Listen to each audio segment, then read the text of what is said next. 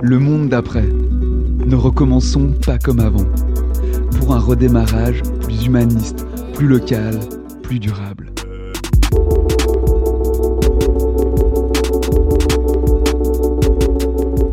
La donnée, produite par nos activités et interactions, est devenue une ressource clé. Et sa gestion est sans nul doute l'un des enjeux principaux de notre siècle. Qui possède et sait manier le big data a le pouvoir d'influencer le cours de l'histoire. Il est donc nécessaire de développer une organisation démocratique et transparente de nos données, notamment à travers des logiques contributives et décentralisées, afin d'en faire des communs et de dépasser l'oligopole que constituent les géants du numérique, notamment les GAFAM pour Google, Apple, Facebook, Amazon et Microsoft, et les NATO pour Netflix, Airbnb, Tesla et Uber. Alors, comment nous y retrouver dans la jungle de l'économie collaborative ou l'économie du partage? Quels sont les nouveaux modèles d'affaires que nous apportent l'innovation ouverte et l'économie contributive? Comment assurer une transition numérique qui puisse être à la fois écologique, sociale et solidaire? Et enfin, comment les technologies open source peuvent être de puissants vecteurs d'innovation intergénérationnelle mis au service de l'intelligence collective? Et en fait, la dynamique de la vie sociale s'est transposée d'espaces publics naturels, matériels, à des espaces privés, immatériels. Et on n'a pas eu le temps de légiférer ou d'établir la notion d'espace public numérique. Commun, le podcast d'après. Vous écoutez Commun, le podcast d'après. Une collection de grands entretiens, sans filtre, qui donne la parole à celles et ceux, experts ou citoyennes et citoyens engagés, qui œuvrent à faire d'une transition écologique, sociale et solidaire notre boussole de sortie de crise.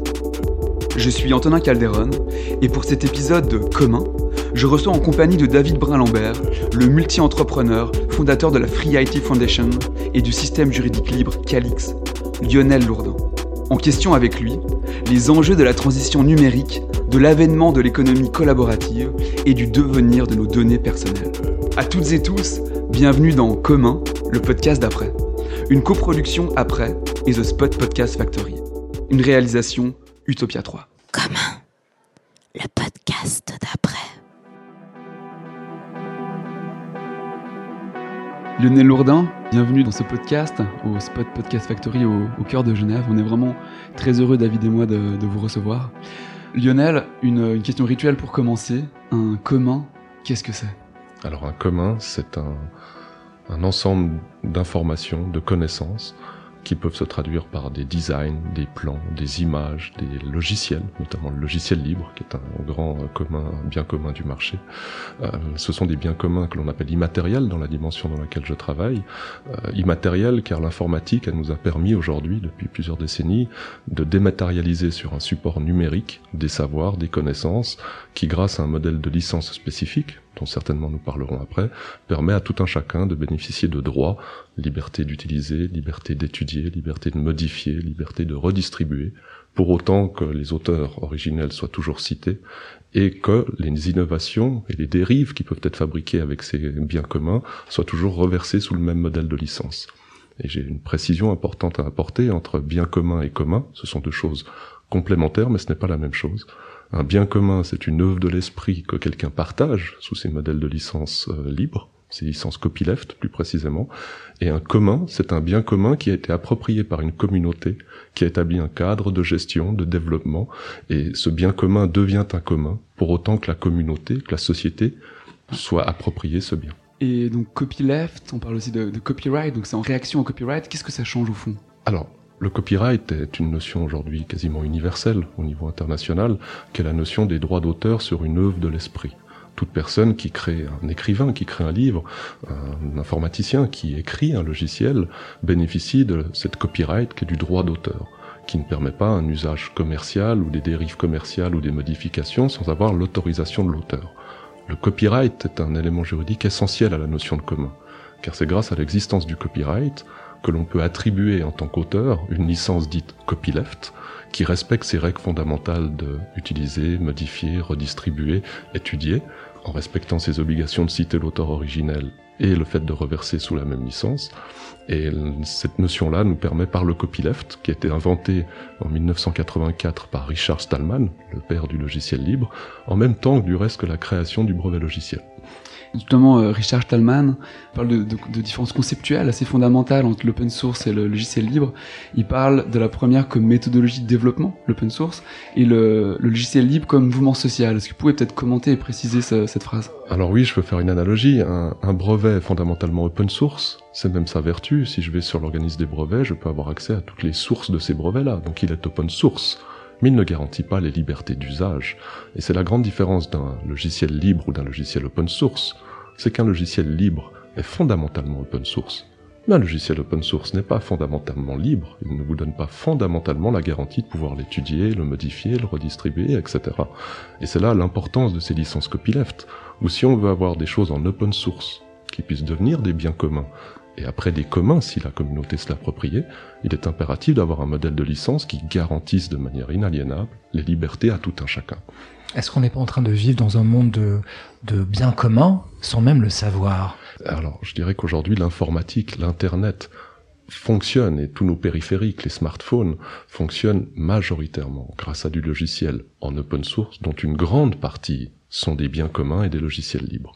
Linux, Wikipédia, le point commun entre Linux et Wikipédia, c'est qu'ils utilisent le modèle du copyleft. Et je pense qu'il y a une chose importante à souligner, c'est qu'un logiciel libre bénéficie tant potentiellement du travail et des financements de l'entreprise qui a décidé de le développer, mais avant tout de l'effort et de la contribution des citoyens.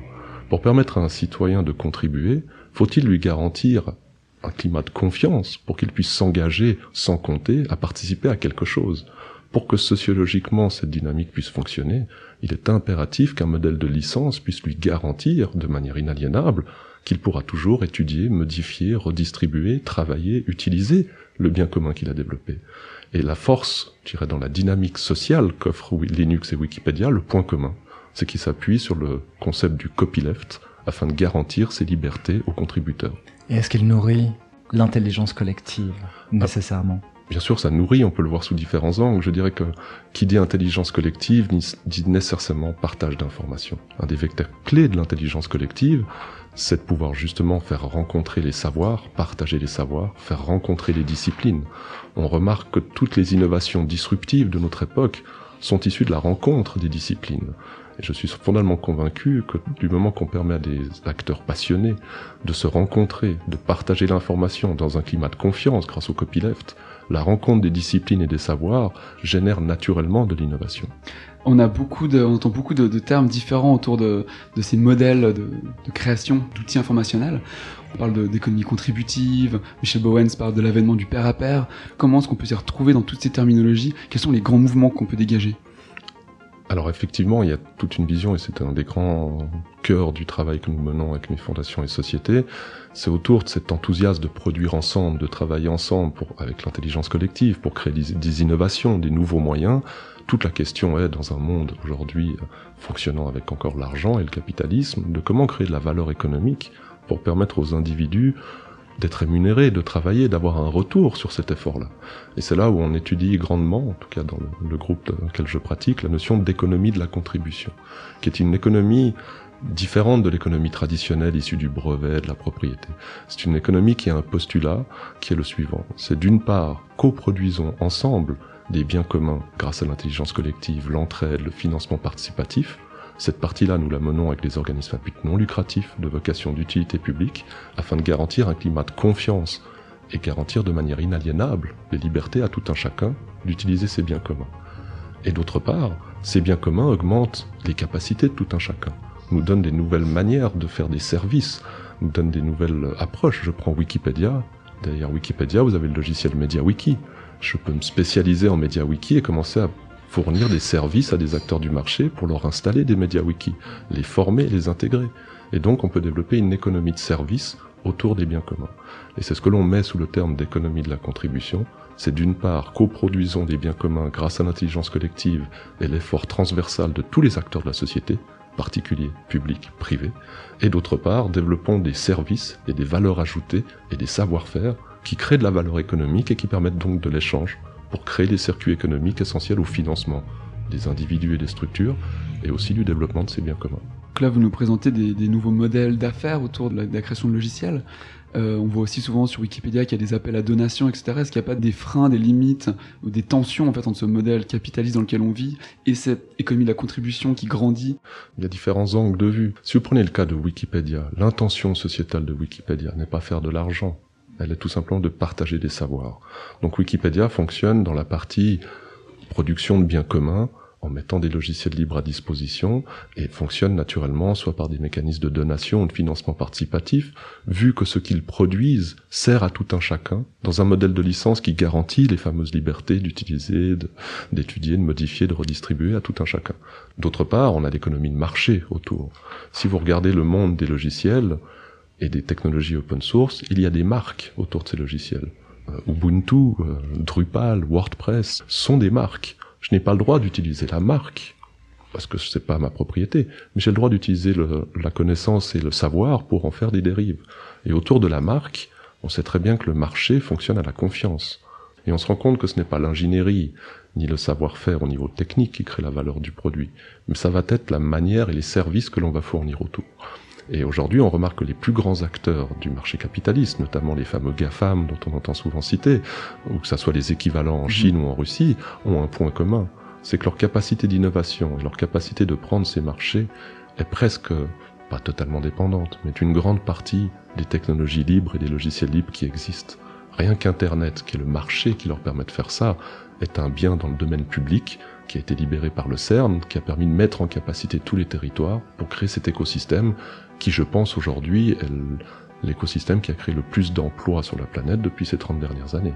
Est-ce que ce dont on parle, l'open source, et par exemple aussi les Creative Commons, sont en effet euh, de nouveaux business en plein essor, ils intéressent les GAFAM, ils intéressent le secteur public, et quelque chose de l'ordre d'un équilibre est en train de changer? Si on regarde les efforts, les investissements que mènent des groupes très connus que je ne citerai pas, que vous utilisez comme moteur de recherche ou comme réseaux sociaux, ces groupes-là sont les grands producteurs de logiciels libres et de biens communs.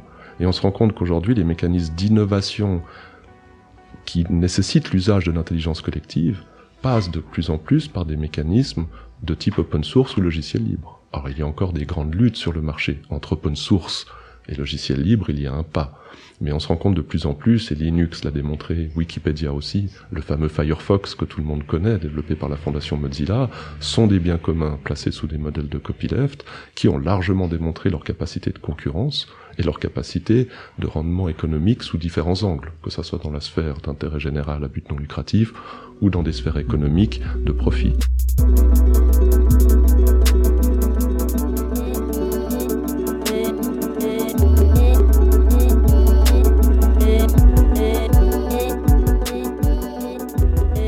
Électronicien de formation. Exactement. Qu'est-ce qui vous a amené à passer du hardware au software, de, des transistors au logiciel?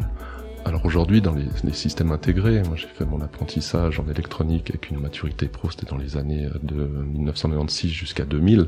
J'étais dans une des dernières grosses industries de production électronique à Genève, qui malheureusement a fermé ses portes à la fin de notre apprentissage.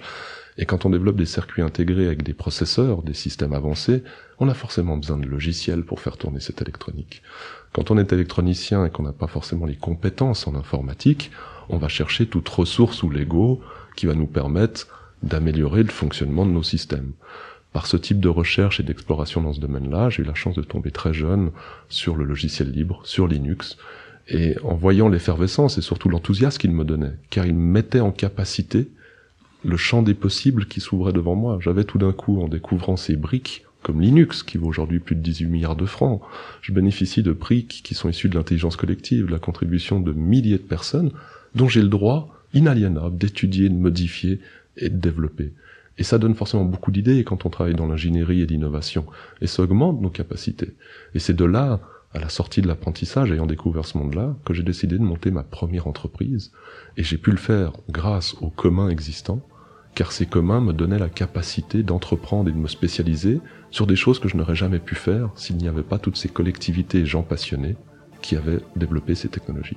Est-ce que ce que vous découvriez euh, lorsque vous vous êtes plongé dans Linux sur l'économie contributive rejoignait des convictions personnelles, politiques par exemple, philosophiques pourquoi pas? Alors je pense, je pense par le, le dernier point, quel côté philosophique. J'ai toujours œuvré pour faire en sorte que ma plus grande source, ce qui devrait être, et je le souhaite à tout un chacun, de santé et d'épanouissement devrait être le travail. On est dans une société qui malheureusement, à l'heure d'aujourd'hui, ne permet pas encore à tout un chacun d'avoir un travail qui est la première thérapie du bien-être et de l'épanouissement de la personne. Euh, par le fait d'avoir voulu être inventeur quand j'étais enfant, j'ai toujours été orienté vers ces notions de, de dépasser mes limites, d'inventer des choses intéressantes. Et je pense que cette posture d'ingénieur, de, professeur trouve-tout quand j'étais gamin, euh, m'a forcément créé une, une vibration avec l'open source et le logiciel libre qui était beaucoup plus forte que quelqu'un qui n'est pas forcément dans ces métiers techniques. Et à rappeler aussi que dans les années 2000, je n'avais aucune vision, ni compréhension, ni source d'information sur ces modèles économiques autour de ça. Nous avons, pendant dix ans d'entrepreneuriat, d'exploration, construit cette logique de l'économie de la contribution, qui est un terme qu'on utilise depuis les années 2010, euh, suite au constat que nous-mêmes, par la recherche appliquée, la mise en pratique, on vivait de ça. Ma première entreprise, c'est grâce à des logiciels libres auxquels j'ai pu me spécialiser, que je avais tout d'un coup une plus-value et que je pouvais vendre les services, je vendais pas le logiciel je vendais aux gens la capacité d'utiliser ce bien commun, de les former, de le configurer pour qu'ils puissent en bénéficier. Ce qui fait que j'avais une offre très concurrentielle par rapport à des concurrents qui m'a permis de développer mes premiers chiffres d'affaires quand j'étais tout jeune. Quand on voit tout ce que, ce que vous avez fait, ce que vous avez développé, finalement, comment ça se fait que vous soyez, vous habitiez à Genève, à Vernier, vous soyez pas dans la Silicon Valley?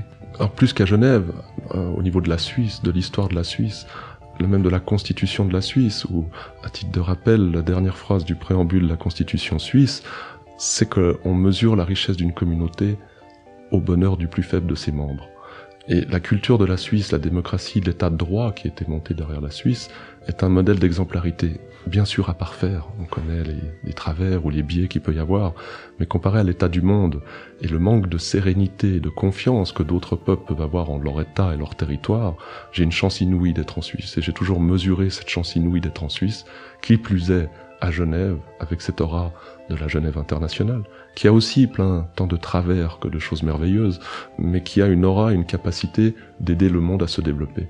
Et dans ma volonté d'affaires et de groupe d'affaires, je me rends compte que si je veux pouvoir faire valoir cette approche d'une économie de la contribution, d'une économie au service de la société et des citoyens, la Suisse et la Genève internationale est une des meilleures places au monde où je peux être. Lionel, si je m'invite chez vous euh, ce soir, par exemple à, Vernier, à Vernier euh, et que je vais faire un tour dans votre bibliothèque personnelle, je découvre quel livre, quel livre qui vous a nourri. On parle toujours de politique ou de philosophie. Mes plus grandes lectures dans ma vie, ce sont les constitutions, les droits, les statuts, les protocoles juridiques, le code des obligations, le code civil, car et certainement à travers de mon approche d'ingénieur en, en, informatique, euh, que je ne suis pas, je ne suis qu'électronicien, je ne suis pas ingénieur, euh, c'est qu'en fait j'ai découvert le droit et la langue française, j'ai fait l'analogie avec le langage informatique et la programmation.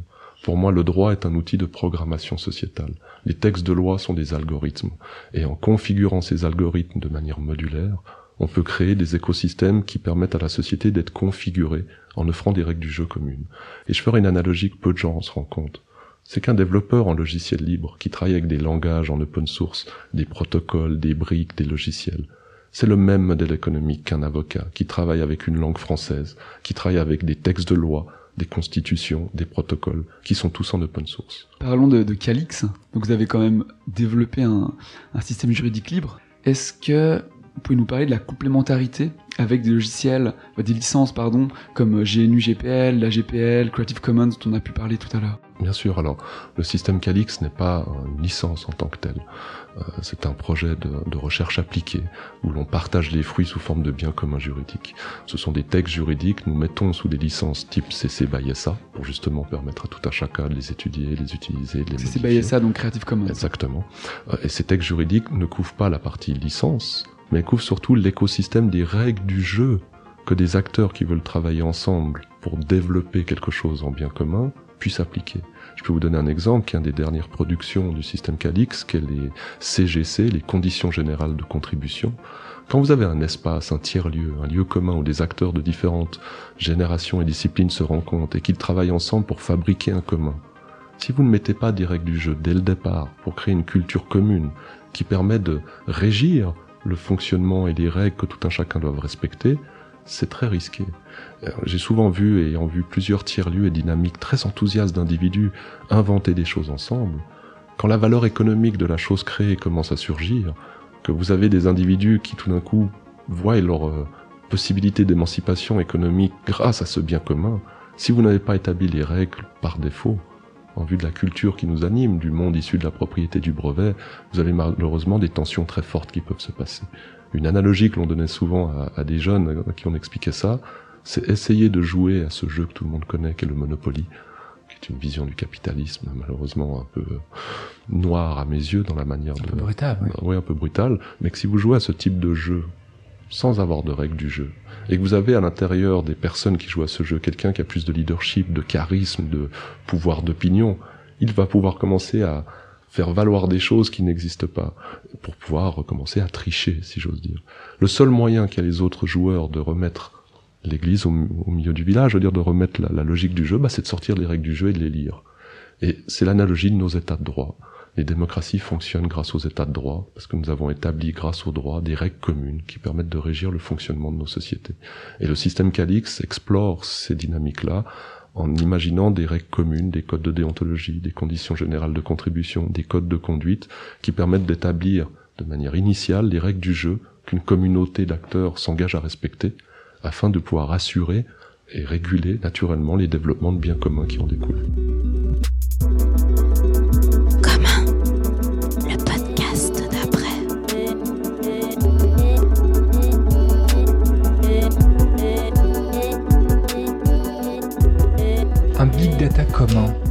Relève de l'utopie Non, absolument pas. Et il y en existe. Alors, le big data est un, un grand tiroir dans lequel il y a beaucoup de sous-tiroirs. Euh, le big data, ce sont des, des données massives issues de beaucoup d'éléments. Ça peut être des industries, du comportement humain, de l'analyse, de capteurs. Bien entendu, le big data est pour certains déjà des grands communs. Prenez l'exemple de la numérisation du territoire. Dans le cadre de technologies comme celle qu'on nous a démontré des grands acteurs qui nous fournissent de la visualisation 360 degrés et des outils de mapping sur le territoire, il y a des quantités de data énormes. Aujourd'hui, ces big data sont très souvent propriétaires au profit de groupes qui fournissent des services derrière. Ce genre de big data pourrait être des communs, qui seraient en fait la souveraineté de l'espace numérique public des États, et ces big data pourraient servir de, de socle d'information, de matière première pour permettre à un ensemble d'activités publiques et privées de développer des services autour de ces data-là. La notion des big data, on le voit, Wikipédia, ça a quelque part une, on pourrait presque considérer ça comme une forme de big data, l'ensemble de tous ces contenus, de toutes les choses qui ont été rajoutées dessous. Euh, il y a différentes choses qui sont possibles et je pense que la nécessité aujourd'hui, au-delà du big data, c'est la notion de la souveraineté numérique des citoyens et des États pour lesquels ils sont citoyens. Il y a vraiment clairement des, acteurs voyous dans, cette gestion du big data. On prend l'exemple du scandale Cambridge Analytica. 2008, on se rend compte que Facebook a vendu en douce les données personnelles de 87 millions d'utilisateurs. On sait ensuite que cette société a utilisé pour changer les intentions de vote de, votants, notamment pour la campagne Trump et pour d'autres hommes politiques. Deux ans plus tard, deux ans après ce scandale, est-ce que Facebook a changé? Vous ne pouvez pas changer l'intention d'un projet. Facebook n'a pas pour intention d'aider le citoyen à se développer, il a l'intention de faire du profit. Donc, à quelque part, le design et les actions de Facebook, aussi tristes et scandaleuses soient-elles, et je le conçois, sont malheureusement issus de l'intention et du monde dans lequel ils sont. C'est là où je pense la question, et le citoyen a un pouvoir face à ça. -hmm. Bien sûr, il faut avoir accès au savoir, et les technologies libres peuvent donner l'accès à savoir.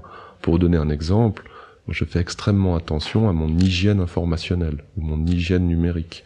Euh, je ne prends quasiment pas de photos avec mon appareil photo, parce qu'ayant conscience des risques que j'ai, je n'ai pas envie de donner mon savoir, ma vie, ma psychologie sociale à d'autres acteurs, parce que j'ai conscience de ça. On ne peut pas reprocher aux citoyens qui n'ont pas conscience de ça de ne pas le faire.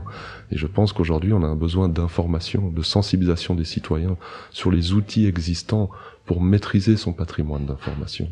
Pour vous donner un exemple, mon groupe et les partenaires qui on travaille, on a tous les équivalents des services que proposent les GAFAM, mais sur nos serveurs, afin de faire en sorte que tout ce patrimoine d'information soit en souveraineté pour nous. Et la notion de maîtriser sa souveraineté informationnelle devient aujourd'hui, et des cas comme Cambridge Analytica le démontrent, quelque chose d'absolument essentiel pour préserver une sérénité dans le fonctionnement de nos marchés. Et comment est-ce qu'on peut expliquer que l'État, que le système éducatif se tourne vers ces GAFAM et pas vers d'autres solutions? Il y a les deux tendances. Bien sûr qu'il y a une tendance dominante qui est celle du solutionnisme. On a, on est fonctionnaire, on a une place, on a des ordres à répondre, faut remplir un cahier des charges. Vous avez devant vous des groupes qui apportent une grande confiance dans le sens que leur système fonctionne très bien, qu'on va pas vous reprocher de les avoir utilisés parce que tout le monde utilise. Donc il y a une notion de facilité d'utiliser ces systèmes-là. Sans compter, bien entendu, toute une forme de, de propagande et de lobby commercial comme NC Group pour répondre à leur marché et leurs intérêts.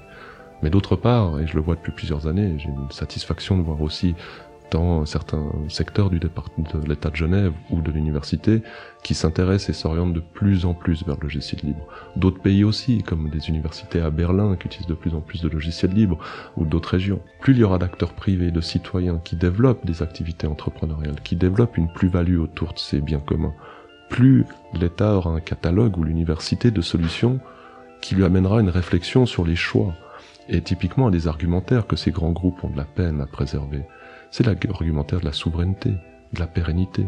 Les logiciels que j'utilise qui sont libres, même si la société qui les fabrique fait faillite, j'ai toujours le droit inaliénable, car j'ai accès au code source, de continuer leur développement. Si demain, aussi gros soit-il un groupe, a un problème juridique, comme on a pu le voir euh, dans des cas comme Cambridge Analytica ou autres, imaginez une procédure pénale ou je ne sais quoi qui bloquerait le groupe. L'État se retrouverait dans une situation critique où peut-être son prestataire ne pourrait plus être viable pour fournir. Et en vue des enjeux d'infrastructure, l'informatique devient essentielle au fonctionnement de nos sociétés. Et si on veut garantir le fonctionnement de nos sociétés, quelles que soient les situations, il est important de maîtriser sa, sa, souveraineté informationnelle, sa souveraineté informatique, numérique, pour être sûr que quelle que soit la situation, on puisse maîtriser le fruit et les outils qui nous permettent aujourd'hui de travailler. Qu'est-ce que vous répondez à ceux qui prétendent que les GAFAM sont devenus à ce point-là too big to fail? Qu'il est de toute manière hors de question de les démanteler alors ça, c'est une grande question que je laisserai aux, politiques et aux gestionnaires des marchés. Cependant, il faut aussi remettre une vérité en face euh, des choses. C'est que prenez des groupes comme Google, même Microsoft, ou des groupes comme Facebook, euh, même Uber, sont des très gros producteurs de biens communs et de logiciels libres. Il n'y a pas d'information publique autour de ça. Il est sûr qu'il n'y a pas une politique de sensibilisation. Vous prenez par exemple Uber, qui a créé même un terme, le fameux terme d'ubérisé ou d'ubérisation. Uber fabrique des logiciels libres sous des licences copyleft absolument exemplaires, qui peuvent être des outils extraordinaires pour la gestion du territoire de certains départements et autres. Donc ils sont ni tout noirs ni tout blancs, ces groupes-là. Vous prenez des groupes comme Google, ils ont une partie extrêmement dominante, très agressive sur le marché, mais ils ont aussi une, une partie très bienveillante que je garderai entre guillemets le mot bienveillante, où ils œuvrent pour soutenir des communautés, fabriquer des biens communs, libérer des brevets pour créer des biens communs. Vous avez beaucoup de choses dans l'histoire de ces groupes-là qui montrent que c'est pas tout noir ou pas tout blanc, et qu'en fait il y a derrière beaucoup de logiciels libres qui ont été développés grâce à ces grands groupes. Prenez le cas de Linux qui est aujourd'hui indispensable à tellement d'innovations. Si des groupes comme IBM ou d'autres acteurs n'avaient pas investi des sommes massives dans ces technologies-là, nous n'aurions pas le niveau de capacité que nous offrent ces biens communs-là. Donc je pense qu'il faut sortir d'une stigmatisation de ces groupes-là, pour plutôt, au contraire, souligner qu'est-ce qui est bien dans ce que vous avez fait, et utiliser ce qui est bien pour les avoir à leur propre jeu de la fabrication des biens communs. Il y a certainement des stratégies qui permettraient de sortir de cette stigmatisation et de ce conflit GAFAM, anti-GAFAM. Je pense que la logique de conflit noir ou blanc n'est jamais une issue. Il faut trouver le chemin du milieu. Et le chemin du milieu est possible aujourd'hui grâce à l'ensemble de ces technologies développées et accessibles. Et comment est-ce qu'on peut imaginer, du coup, dans ce cadre, une gestion de nos données personnelles en tant que commun? Quelles sont les pistes concrètes que vous avez, que vous voyez? Alors, quand on entend données personnelles en tant que commun, ça dépend de quel domaine on le met. Euh, si par exemple je serais d'accord de fournir les données GPS de mes tracés à vélo pour aider à constituer des tracés à vélo sécures pour participer à une cartographie qui permet de créer des trajets, si la proposition qui m'est faite est que le service me donne confiance en assurant une notion d'anonymat peut-être, une notion de sécurité des données, une notion que j'ai moi-même le droit d'utiliser les données que j'ai partagées, peut-être qu'en tant que citoyen, j'aurais tout à fait l'intérêt de participer à ça. Si maintenant je suis dans un système où on me promet monts et merveilles, mais sans un cadre juridique strict, qui va pour finir m'exproprier sans que je me rende compte de données sensibles, qui peuvent traduire mon comportement social, mes envies, des choses qui peuvent être sensibles euh, face à mon intégrité numérique. Là, je serais très soucieux. Et je pense que cette notion d'intégrité numérique, de, de respect fondamental de l'individu, doit s'étendre dans le domaine du numérique, qui n'est pas le cas aujourd'hui dans nos constitutions et nos lois. Les différents acteurs en Suisse notamment travaillent sur ces questions-là. Une chose que les États n'ont pas pu suivre, nos, nos constitutions n'ont pas pu suivre, c'est que le domaine numérique est allé tellement vite qu'en fait nous n'avons pas étendu l'espace public à l'espace public numérique. Aujourd'hui, les jeunes, quand j'avais 16 ans, on se rencontrait dans des parcs. Trois ans après, on se rencontrait sur des logiciels propriétaires. Et en fait, la dynamique de la vie sociale s'est transposée d'espaces publics naturels, matériels, à des espaces privés, immatériels. Et on n'a pas eu le temps de légiférer ou d'établir la notion d'espace public numérique. Peut-être est le temps de travailler, de réfléchir à ces questions-là. Merci beaucoup. Pour, euh, pour conclure, Lionel, une dernière question. S'il était un commun à inventer, ce serait lequel? C'est une très bonne question. C'est une question qui nécessiterait de l'intelligence collective pour euh, pour le trouver et le déceler. Je pense le le commun, mais qui est plus une utopie qu'autre chose, c'est un ensemble de biens communs qui permettent de mettre en capacité le citoyen pour qu'il puisse accomplir son destin. On vous remercie vraiment beaucoup, pour votre présence et, et tous ces éclairages. Lionel, à bientôt. Merci. Commun, le podcast d'après. Lionel Lourdin, multi-entrepreneur, fondateur de la Free IT Foundation et du système juridique libre Calix, était l'invité de Commun, le podcast d'après. Commun, un podcast animé par Antonin Calderon et David Brun-Lambert, une coproduction après et The Spot Podcast Factory, réalisé par Utopia 3. Plus d'informations sur le site d'après, www.après-geo.ch, où vous attendent d'autres épisodes de Commun. Notre podcast est également disponible sur les principales plateformes de diffusion de podcasts. D'avance, merci d'ailleurs de nous laisser une note sous forme d'étoiles, 5 étant bien entendu l'idéal, si vous avez apprécié ce programme. A bientôt pour un autre épisode de Commun, le podcast d'après.